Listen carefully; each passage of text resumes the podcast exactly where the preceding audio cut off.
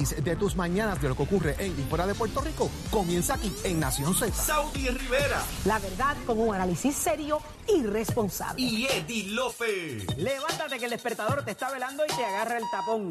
Nación Z por Z93. Ave María, hecha con pay con esa misma alegría. Seguimos en Nación Z por Z93. En esta, en esta ocasión vamos a hablar de un tema sumamente importante, señores. Eh, es lo que está pasando eh, con los juegos de azar. Eh, tenemos con nosotros al señor Edgardo Lizardi. Él es el presidente de la Asociación de Inspectores de Juegos de Azar. ¿Qué está pasando allí adentro? Buenos días, Lizardi. Lo estamos escuchando con un poquito de dificultad. Vamos a ver si mejoramos un poco la, la, la comunicación. Ahora, me escucha mejor. Ahora, Ahora clarito, ahora fuerte y ahora claro, fuerte y claro. Este, Bueno. muy buenos días, muy buenos días y buenos días a todos Radio Escucha. Este, lo que quiero aquí, pues nosotros estamos este, denunciando es que hay una hace falta personal este, en la agencia. Hace tres años se creó esta agencia porque nosotros estábamos antes en juegos de azar. Ujú. Eh, que día, perdón, estábamos en turismo y éramos este, pues, una agencia que estamos dentro de turismo y nos sacaron de ahí y nos pusieron ahora en la comisión de juegos. ¿Con qué intención, Estamos- Lizardi? ¿Con qué intención lo sacan de turismo y crean esto? Bueno, este, la intención no está clara, ¿verdad? Este, pues se pueden decir muchas cosas. A lo mejor era para este Hacienda pues crear, porque Hacienda es el que tiene ahora el poder del dinero. Pues no sé si era para que los ingresos de Hacienda subieran. Este, esa parte pues no te la puedo dar bien clara, ¿verdad? Pero, pero lo que tenemos ahora bien craso es de que nosotros necesitamos que recluten personal, este, porque la ley 221 fa- faculta de que los inspectores tienen que estar todo el tiempo en las salas de juego. Si usted sabe que esta semana pasó, o la semana pasada pasó un incidente que un caballero vino de Estados Unidos y cogió y ma- manipuló una máquina tragamoneda y, se, y se llevó 18 mil dólares. Fue arrestado gracias a que el inspector estaba presente. Pero fue, arresta- fue arrestado porque volvió, porque él se llevó a los chavitos primero y se fue para, para la Florida.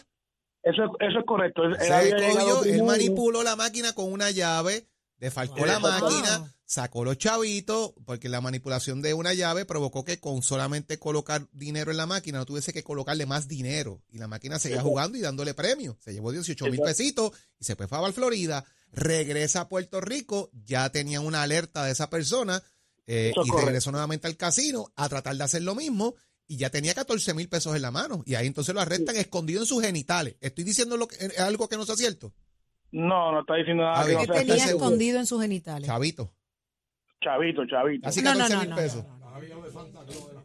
Entonces, pues... Y ahí es que lo como arrestan. Así que la- el arresto viene porque él regresa. Si no hubiese regresado, esos chavos se hubiesen perdido. Sí, se hubiesen Esto, perdido. Ah. esto, esto, esto pasó en Puerto Rico. Entonces, estas cosas se evitan, obviamente, con inspectores. Eh, hay carencia de inspectores. No hay suficientes para, para atender eh, las diferentes salas, ¿correcto? Eso es correcto. Este, la ley 221 faculta para que los inspectores tienen que estar todo el tiempo en salas de juego. Se creó un protocolo en la hora de comida, porque la hora de comida hay que cogerla y como ya pues somos menos, pues se creó ese protocolo. Ese protocolo establece de que en esa hora que estamos comiendo, pues se siguen con las cámaras si hay un premio, si hay visibilidad, no hay punto ciego y se puede grabar, se graba y el cliente cobra antes que nosotros lleguemos, después nosotros subimos a las cámaras, verificamos y si está todo bien, firmamos el premio para que se le devuelva el dinero al casino. Eh, De, de esa forma es que se hizo ese protocolo para esa hora nada más.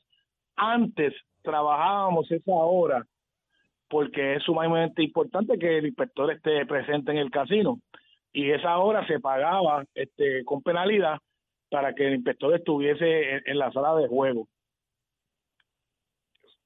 Ajá. Ajá, estamos aquí. Sí. Aparte, de- aparte de eso, pues lo- los horarios de nosotros se establecen de ocho horas y, y media, son siete horas y media que nosotros estamos trabajando y por lo menos debe haber un inspector en la sala de juego todo el tiempo. Entonces, lo que ellos quieren este hacer con esto ya pasó en esta a la semana pasada. Este, ellos establecieron de que no se puede trabajar más de 12 horas, ¿verdad? y no se puede trabajar más que un quinto día, porque nosotros trabajamos cuatro días de trabajo. Al pasar eso, pues el que está haciendo los scheduling en algún momento dado, vamos a tener casinos descubiertos hasta ocho horas. Y eso es lo que nosotros es que no queremos y estamos denunciando, porque este lo que queremos es que cojan personal. Se sabe que la agencia ha tratado de coger personal, en este en estos momentos no ha podido. Ellos cogieron seis en un momento dado en estos tres años, pero se fueron cinco que en, en realidad pues estamos otra vez este ¿Por qué se fueron? ¿Por qué se fueron? el tiempo ya llevaban más de 30 años aquí y se pensionaron Ah, Sí, ok, ok, ok. eso es correcto ¿Y por qué no se Entonces, pueden- ¿Y pues- cuál es la razón de no poderlos contratar nuevamente? ¿Cuál es la razón de la ¿Hay, escasez? hay gente Bueno, preparada para esto? Sí, pues te voy a decir esto es un taller cerrada cerrado Ujú. tienes que tener un curso este de juegos para poder este ejercer esta esta esta plaza si si no tienes eh, eh, eso pues no se puede Ok, Entonces, vamos a establecer que ya lo hicimos. ¿Cuál es la razón entonces de no nombrar gente? ¿Es escasez de gente? ¿Es que no quieren dar los Bueno, cursos? pues, ¿Es que no hay personal? ¿Es que no hay chavo? pues, ¿Cuál es? Exacto. No, no, no. Eh, este, los presupuestos es lo primero, como estás diciendo, pues se tienen que bregar con los presupuestos cada agencia, ¿verdad? Y supuestamente, pues el presupuesto no tiene el presupuesto para eso. Entonces, este, el, el salario del inspector empieza bien bajito, empieza en 1.400 dólares. Este, Pero eh, ga- ganan eh, más- gana- ganaban más que un trabajador social hasta hace tres meses atrás, así que. Ah, pues eso está bueno. Entonces, Imagínate tú. ver- ver, Eso, eso si para que ustedes vean. Estaban los Qué inspectores de casinos, se ganan ¿verdad? 1.400 Que- que de- dólares y viene un trabajador social con maestría en las licencias ganándose 1.300. Digo, se ganan 1.700 ahora de hace un, dos Sí, meses para acá. quiera, pero es para que usted vea, usted vea el, balance de esta cosa. Ajá. los, los salarios del gobierno están mal, mal pagos. Exacto. Todos los salarios, de verdad, están mal pagos. Así es. Este, pues nosotros lo que queremos es que, que ellos tengan conciencia de que necesitamos más empleados, ¿verdad? Este, a la vez necesitamos también de que nosotros ellos se sienten con nosotros a llevar el convenio colectivo. Nosotros pasamos de esta agencia con, con una ley que es la 130, porque cuando cuando tú eres una corporación, pues la ley para cuando tú eres este unionado es la 130. Entonces, pues al cambiar acá, pues ellos este, pretenden que nosotros seamos ley 45, pero hay una ley que es la ley 81 que bajó un laudo que dice que todo lo que estábamos antes pasamos para acá con todo igual, que seguimos como la ley 130. Hasta ahora no, nos hemos, no nos hemos podido sentar a negociar y en la parte de, de reclutamiento pues este está bien bien flojo y no dicen nada si van a reclutar ni nada.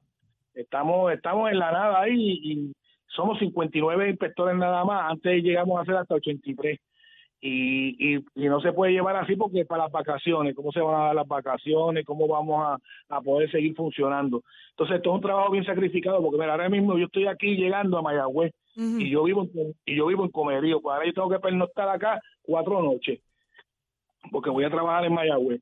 Pues el trabajo de nosotros es sacrificado y yo creo que que ellos pues deben tener este un poquito más de conciencia los que están de jefe. Ahora mismo esta agencia se creó y hay 17 jefes ahí. Entonces pues ellos están ganando muy buenos salarios, 7.500, 5.000 pesos. Entonces los empleados que son los, los que estamos llevando el trabajo, pues estamos mal pagos, los que empiezan primero y necesitamos personal de verdad, Wow. porque nos nos estamos ahogando. A veces esta, trabajamos, época, esta época de Navidad eh, debe ser intensa. es bien intensa. Le voy a decir que llegamos a estar trabajando hasta 16 horas y hubo un compañero que trabajó 24 horas corridas.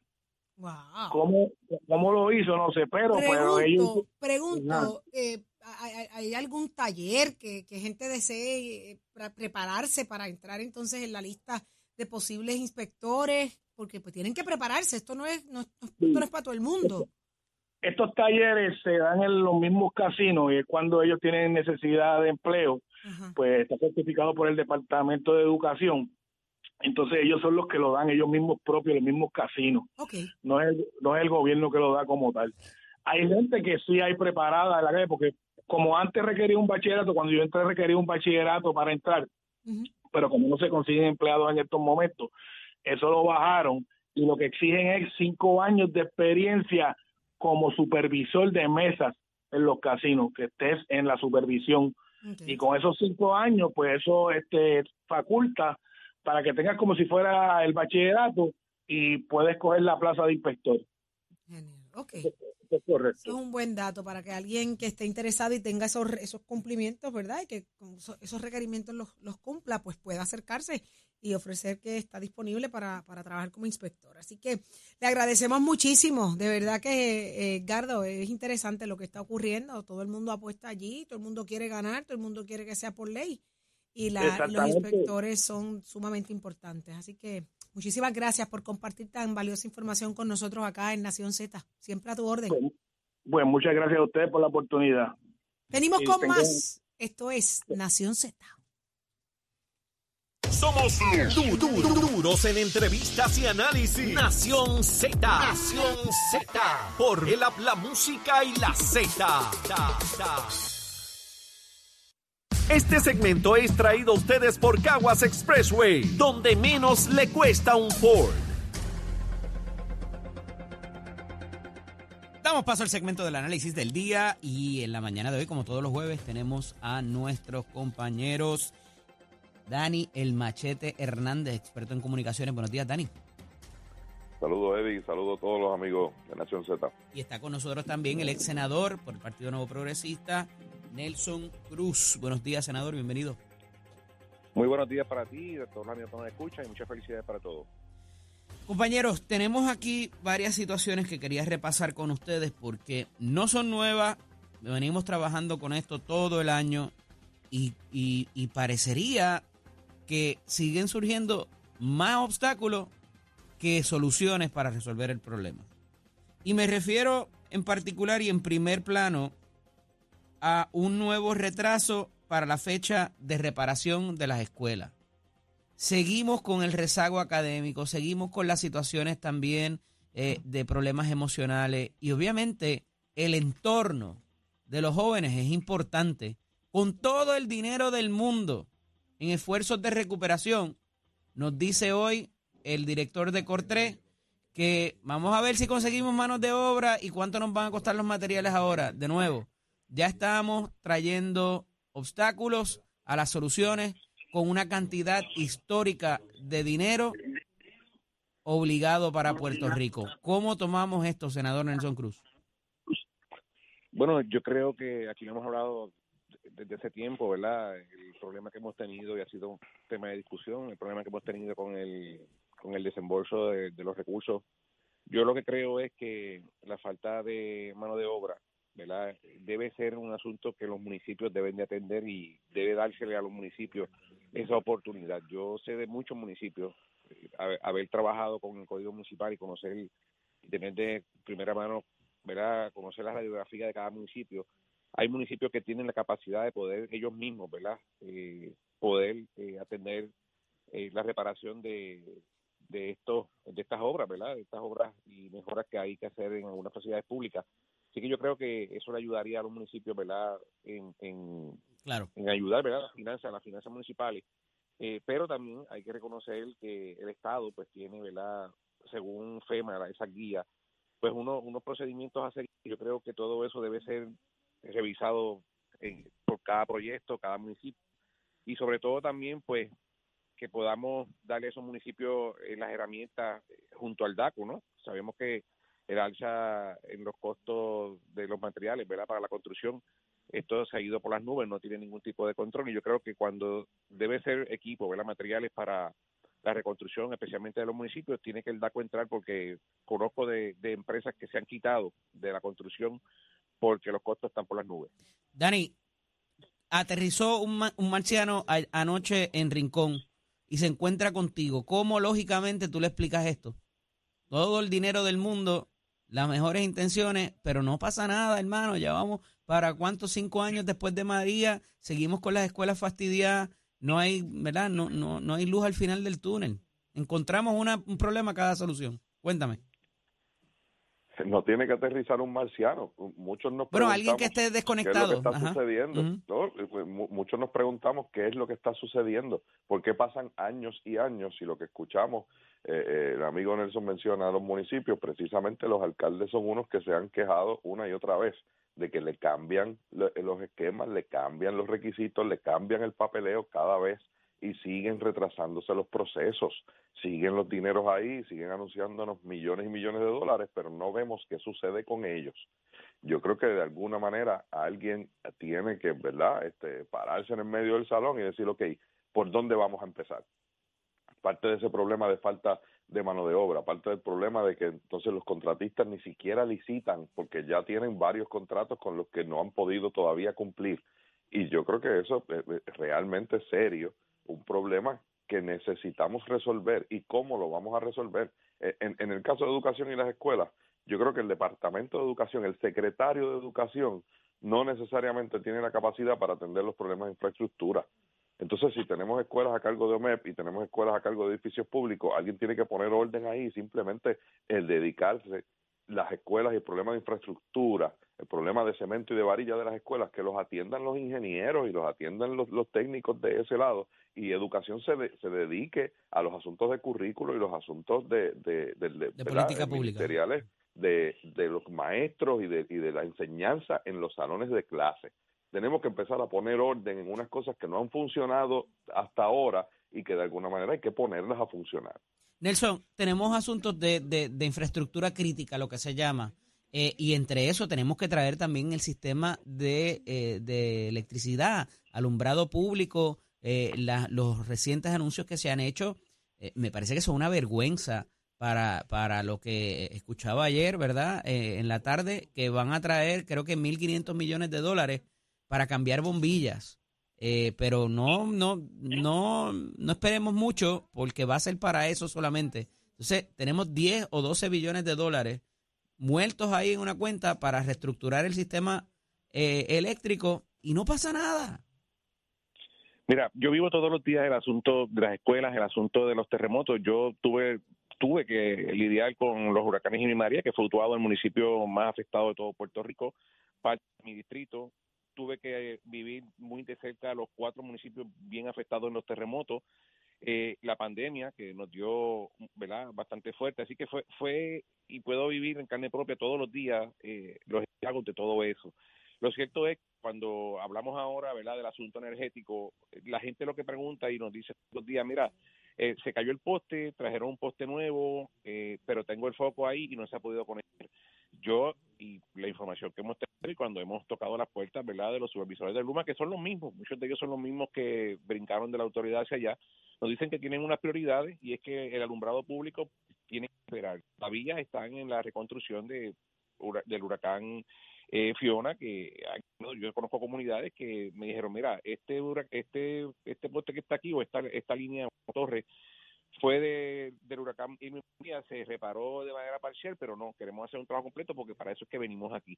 Así que la cuestión de los eh, de alumbrado público es una cuestión de seguridad. Eh, yo creo que debe la, gente de Luma, ¿verdad? En este caso la autoridad que todavía está supervisando parte de ese contrato debe de decirle a ellos, mira, vamos a cambiar el, el, asunto de la, del alumbrado público como una prioridad.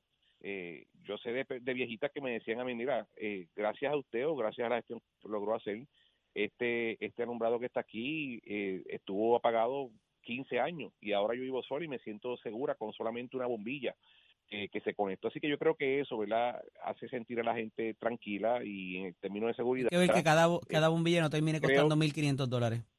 Bueno, pero se supone que sean focos inteligentes, se supone que ¿verdad? sean de costo más económico. Acuérdate también que en el caso de los postes tuve la oportunidad de preguntar y me decían que era que el asunto de la pandemia, pues eso atrasó, eh, eh, ¿verdad? Como afectó a la industria automotriz y otras industrias, pues también la producción de estos sistemas pues afectó. Así que yo creo que la autoridad debe en este momento cambiar esa prioridad y tener brigadas específicamente, o los contratistas que tienen, ponerlos entonces a atender el alumbrado público, que es una necesidad, especialmente en las autopistas, como es Ponce, que tenemos un problema serio eh, después del peaje de Ponce, eh, llegando pues al área del Tuque.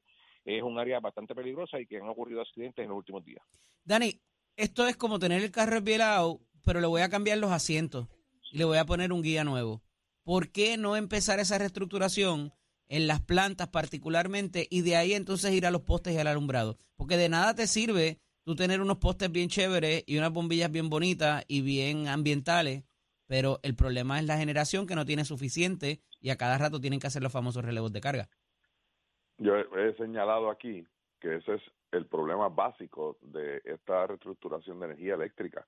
El problema no eran los postes y los cables, el problema era la generación. Bueno, hay mucho poste y mucho cable que está chavado. Sí, sí, hay mucho poste y mucho cable que está jorobado, pero el problema no era ese por el que no teníamos luz, y lo hemos visto ahora, era un asunto de generación, cómo eh, renovar esas plantas y que supuestamente no había dinero. Entonces ahora nos sobra dinero, por decir, o hay dinero de más, porque hay más, más, de 10 mil millones de dólares para, para ese asunto del sistema eléctrico, y sin embargo no hemos hecho nada con el asunto de la generación.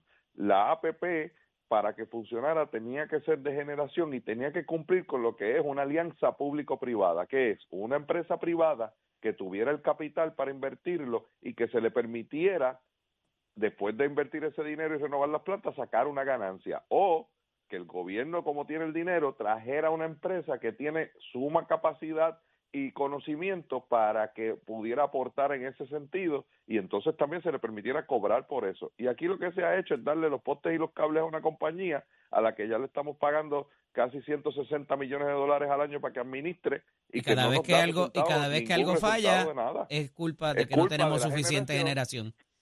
Porque ese era el problema real y no se atendió, no se atendió y no se ha atendido. Y no hay un plan todavía para eso. Y sin embargo el mismo que ha causado todos estos problemas, que se llama Fermín Contreras, sigue siendo el que está a cargo de negociar ahora el asunto de las plantas con unos negocios malísimos que han hecho malos para el gobierno. Dani, Fermín Contreras es otro, es Fontane. Fermín Fontane. Un abrazo. Discúlpame, sí. que estén bien. Felicidades, se me cuidan ambos. Un abrazo. Buen día. Hasta luego. Este segmento es traído a ustedes por Caguas Expressway, donde menos le cuesta un Ford. Somos du du duros en entrevistas y análisis. Nación Z. Nación Z. Por el la música y la Z.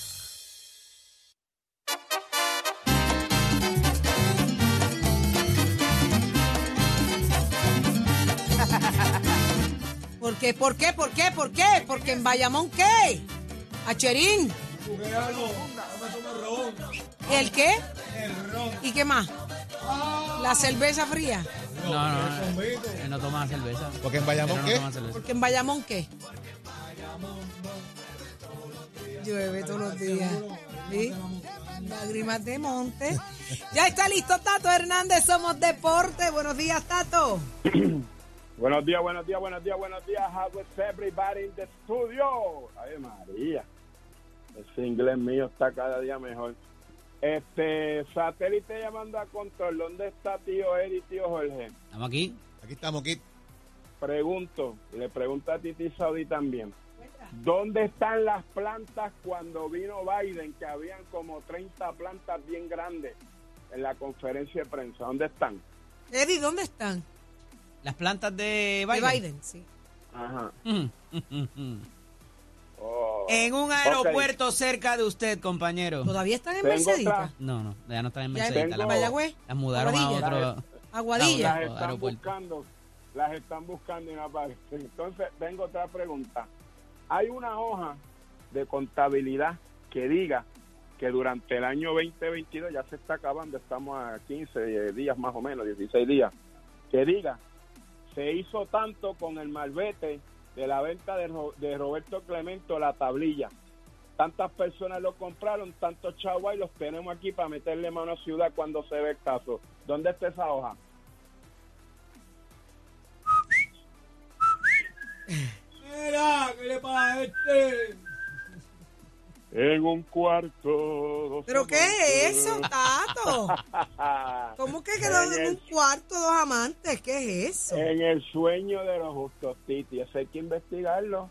Se acabó el año, sacaron pecho, discutieron con los clementes, los clementes tenían unos alegatos, acá el gobierno tenía otros, se vendieron los malbetes, yo fui uno que compré los cinco pesitos, los doné para el malvete de Clemente, que ese es mi ídolo.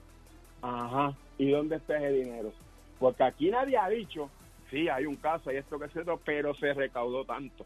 Y hay tanto aquí para meterle mano a Ciudad Deportiva.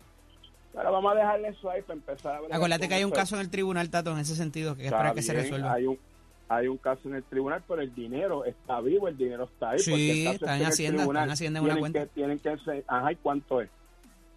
Eh, ¿Cuánto se recaudó? Te lo tengo, me, me lo dieron el dato el otro día, no lo tengo aquí ahora mismo, pero te lo, te lo puedo conseguir. Queremos que Está, está rondando en cantidad millonaria, obviamente. Pero son cerca de... asignación, No me cites, pero está entre este, 20 y 30 millones aproximadamente. Ok, pues cójaselo de asignación y mi secretaria está ahí, Titi Saudi, habla con el buffet de nosotros para meterle mano a esto. Quedo, ¿Cómo no, debi- cómo no, quedo cómo no? debidamente emplazado, compañero. ¿Cómo no? Yo Muchas también. gracias. Bueno, con los deportes rápidamente se le tiene que en el béisbol anoche yo estaba en Carolina viendo el juego, estaba con mi amiga de las comunicaciones, Mónica Candelaria, que es de Carolina, ya usted sabe cómo es eso, pero perdimos, así que ya usted sabe. En una noche donde estuve trabajando muy buena la ofensiva, Criollos de Cagua, Cangrejeros de Santurce, Indios de Mayagüez, por segunda noche consecutiva, la tribu dejó en el terreno a sus rivales, estaba RA12 en la décima entrada con resultado de 8 a 7. Los cangrejeros vencieron a los Leones de Ponce con pizarra de 9 a 8, mientras que los criollos de Cagua con su yeguita nos ganaron al son a los gigantes de Carolina nueve carreras por cuatro. Con estos resultados, Cagua está en la primera posición con récord de 21 y 13, seguido de Mayagüez, quien se mantiene ahora en la segunda posición con 20 y 14. Carolina está en el tercero con 19 y 15. Santur se mantiene el cuarto con 20 y 16, mientras que Ponce juega para 15 y 8 y el RA12 tiene 7 victorias y 33 perdidos. Así que esa es la información en cuanto a nuestro béisbol de la liga profesional. Roberto Clemente, anoche estuvimos compartiendo en Carolina allí, tremendo jueguito, la pasamos de show, compartimos con grandes amistades y ya usted sabe cómo es eso. Estamos pendientes ahí porque Carolina viene con una sorpresita, aunque hay unos pitchers ahí que nos fueron, que después les voy a decir eso, pero seguimos trabajando y lo importante es que el público está asistiendo y mira, lleven a sus niños. Los nenes de menos de 12 años entran gratis, váyase y a papá y mamá que lo lleven para allá para que compartas con la mascota. Nosotros tenemos a JJ para que vacilen un rato allí. Recordando que usted se entera, bueno, esto con los pisos de Mestre Cole. Óigame, Mestre Cole ya empezó la matrícula para los cursos febrero 2023. Cualquiera de nuestros recintos, usted puede llamar, sacar una cita, mandar mensaje de texto, visitar el recinto, comparar facilidades de equipo y tomar la decisión de estudiar en Mestre. El gachero, y on my friend. Próximo. No te despegues de Nación Z. Próximo. Lo próximo es Tomás Rivera Chats. Llega hasta aquí, hasta Nación Set. Mire, lo que no le han preguntado, se lo vamos a preguntar aquí. Me- Me ahogué, me ahogué, me ahogué. Ahorita, ahorita, ahorita. Ay, venimos con más. Esto es Nación Z por Z93.